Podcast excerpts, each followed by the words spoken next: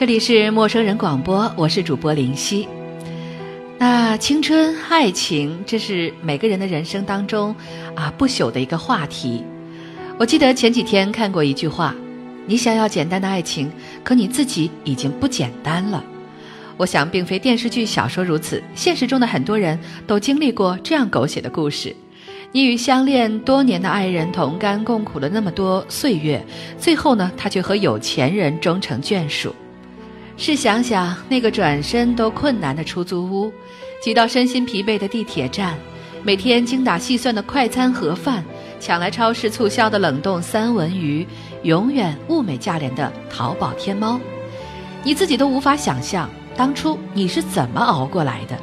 想想这些，你真的能毫无芥蒂地说一声不悔吗？用文中的一句话说：“人生若是不后悔，那该是多么无趣。”今后的人生，不正因为曾经后悔而应该更加珍惜吗？反正这次我们故事当中的主人公苏来，倒真是想通了。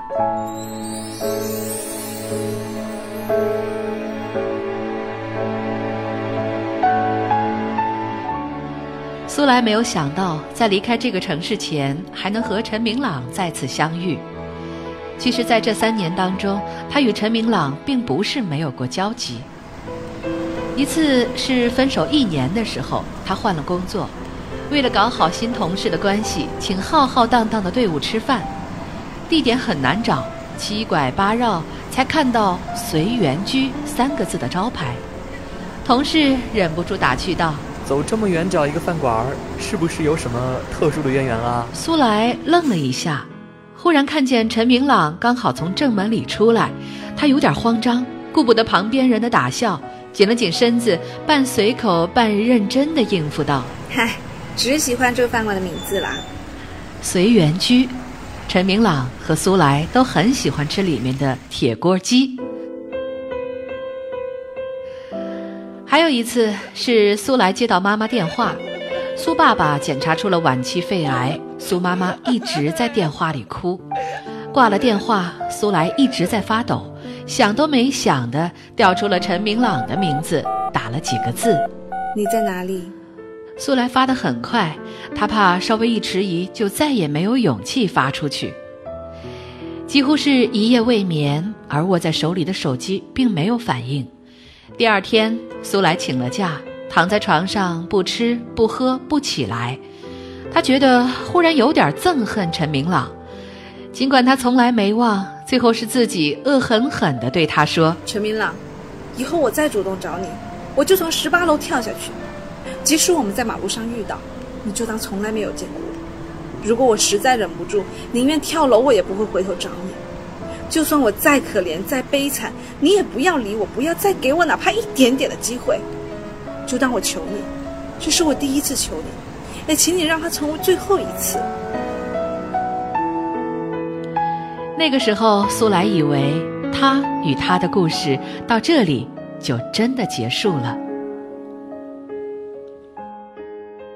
来来来来，小军，各位稍待一会儿啊，菜马上到，饿的话先叫碗面吃，慢慢聊，慢慢聊。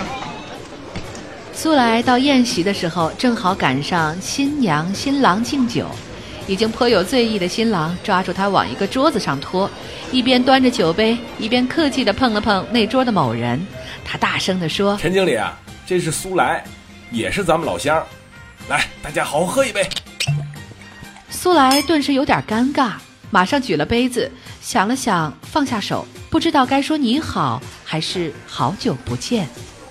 不知情的新郎还在絮叨：“苏来能干得很，马上就要被派去管广州的分公司了，一去就是两年呢。”陈明朗微微一震，深深的看了苏来一眼。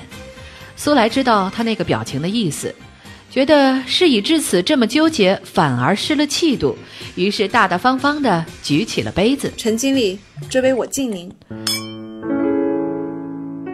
老乡新郎的公司苏来知道，非常大型的房地产企业，而公司里有实权的陈经理年轻有为，是董事长的爱婿。陈明朗不动声色地看着他，趁着热闹的间隙，直接拿了苏来手上的大高脚杯，一口就喝了下去，却因为对面的女人不知死活的轻轻一声我好像拿错了别人的杯子。而忽然觉得胃里有东西要涌出来。往前推三年，苏来一毕业就跟着陈明朗跑到上海。周末的时候去市中心看电影，旁边的有个小小门店排了长长的队，两人不明就里的看热闹。牌子上面写了句：“可能是上海最好吃的蛋挞。”苏来笑嘻嘻的戏谑：“这个可能用的极好。”于是陈明朗硬是排了将近一个小时的队，最后买了两个。刚入口的时候，彼此对看了一眼，然后脱口而出：“还真可能是。”那个时候青春大把，时光美好，日子虽然过得贫穷，但隐隐也觉得可能是最好的爱情。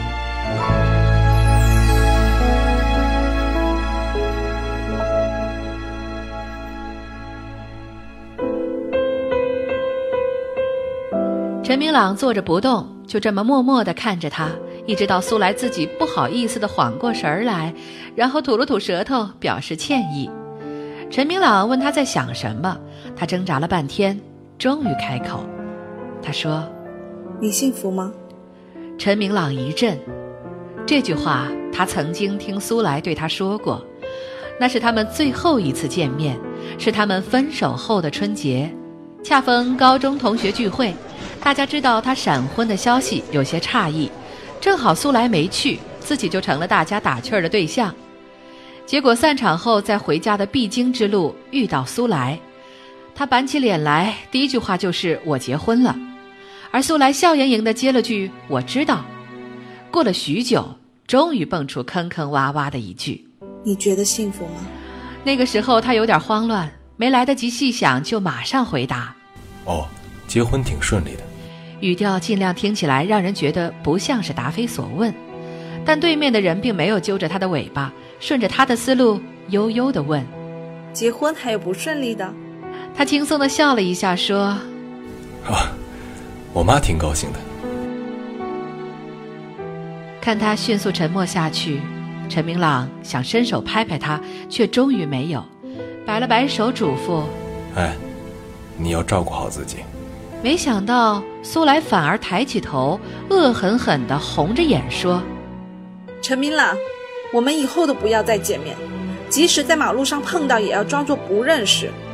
哪怕有一天我忍不住找你，就算我再可怜再难过，你也不要理我。陈明朗，这是我求你的最后一件事情。”陈明朗一直记得苏来当时的表情，是那种彻底豁出去的气势。这三年来不是没有过念想，手机号码刻意换掉，但还是忍不住去他们以前喜欢的饭馆。每次看见苏来从前面经过，他总是烦躁地想起他最后那决绝的表情，最后只得沉默地离去。他扪心自问：陈明朗，此次此刻，你还想要什么？还能做什么？现在事隔三年，又遇到陈明朗，不再是当初那个总是充满不甘、求而不得的少年。有了岳父的支持，他习惯了轻松的收获。若说完全没有遗憾是假的，可是如果叫他从头过来选，他不觉得自己会有什么改变。所以他淡定地笑了笑，坦然地说：“我不能说很幸福，但我得到了当时追求的东西。”我很满足。想了想，他竟然忍不住回问了一句：“你呢？”对面的姑娘竟忽然间笑了。她说：“还记得丽莲蛋挞吗？招牌上写着，那可能是最好的蛋挞。这么多年过去了，我再也没有尝过它。我觉得我应该已经忘记了它的味道，但是……”无论我什么时候记起那时候的美好心情，我都觉得那就是我吃过的最好吃的蛋挞。陈明朗，我过得很好。苏来起身径直走了出去，完全忘记了这一场热闹的婚宴还没有结束。陈明朗看着他脸上的倨傲，忽然想起了那半年的时光。也不是没有尝试过吧？陈明朗叹了一口气，悠悠地想。他们住那种廉价的民工房，工作上有着这样那样的不如意。回来后看到苏来学着做菜讨好他，不是没有感动，可是更多的是气不打一处来的郁闷。比起苏来现在这般的低声下气，他多么怀念他当初的神采飞扬。有时候听苏来顺口说起公司里的美眉攀比的趣事，他开始分不清他的表情是羡慕还是轻视。某天晚上，陈明朗望着除了一张床的所谓的真正的家徒四壁的房间，忽然觉得自己的人生不应该是这样。隔天，他就着一个理由跟老板大吵了一架，然后他对苏来说：“我妈生病了，我回家一趟。”他甚至提不出分手的理由，于是纵容苏来一个人留在这个铜墙铁壁的城市。最卑劣的是，留下了他平时总是对苏来说的话：“我相信你，一个人可以做许多事。”而这些事是哪些事呢？修马桶、换工作，还有别的？例如，终于接受他去相亲，并且迅速闪婚的事实。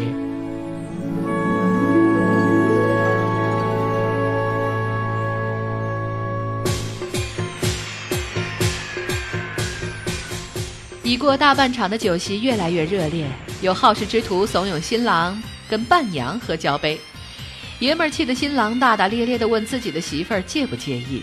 媳妇儿，能去吗？你去啊！周围的人起哄的更厉害了。新郎不敢相信地问了一句：“真的？”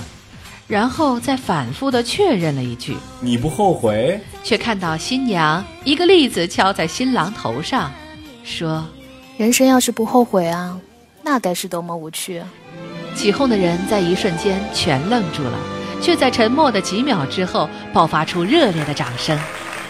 陈明朗在剧情反转的一刻，觉得心脏突然间被某种东西击中，他觉得好像看见了新郎吻了新娘，又好像看见了是他与苏来挤在一起吃蛋挞。二零一三年四月二十六日，苏来上了飞往广州的飞机。同一天，电影《致青春》上映。陈明朗和苏来在两个不同的城市里看了凌晨的首映场。影片结束的时候，苏来忍不住跟被拉去同看的同事吐槽：“这哪里是致敬自己无悔的青春？”分明是对年少时候爱过的男生不满意，所以彻底的把他们拍成人格破产、如花似玉。而独自去观影的陈明朗，在陈孝正问郑薇“我还可以重新爱你吗”的时候，湿了眼眶，只是没有人看到。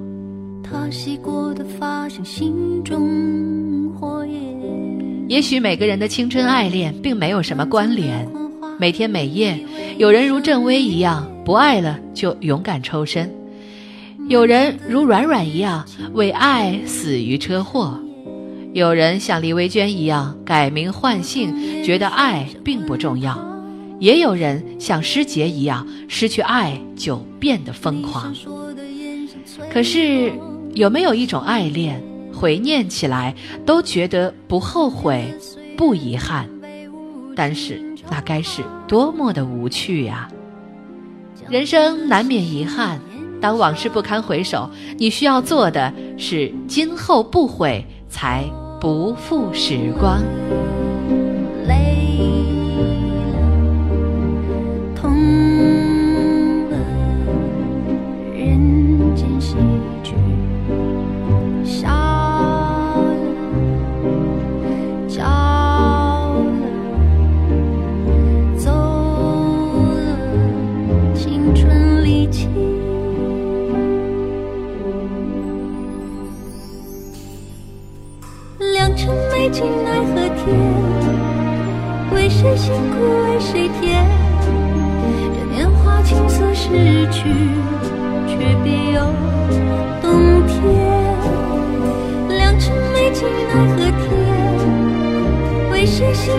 谁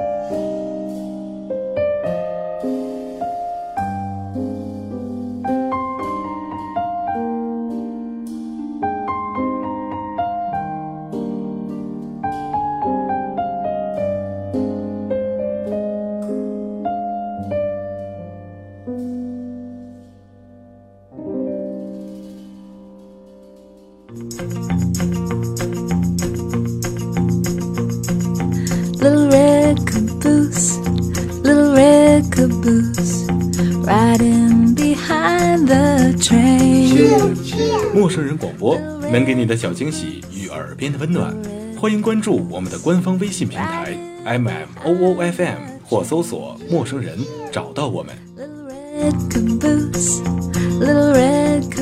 如果你也想加入，我们求贤若渴，主播、策划、编辑、后期制作、活动志愿者正在招募中。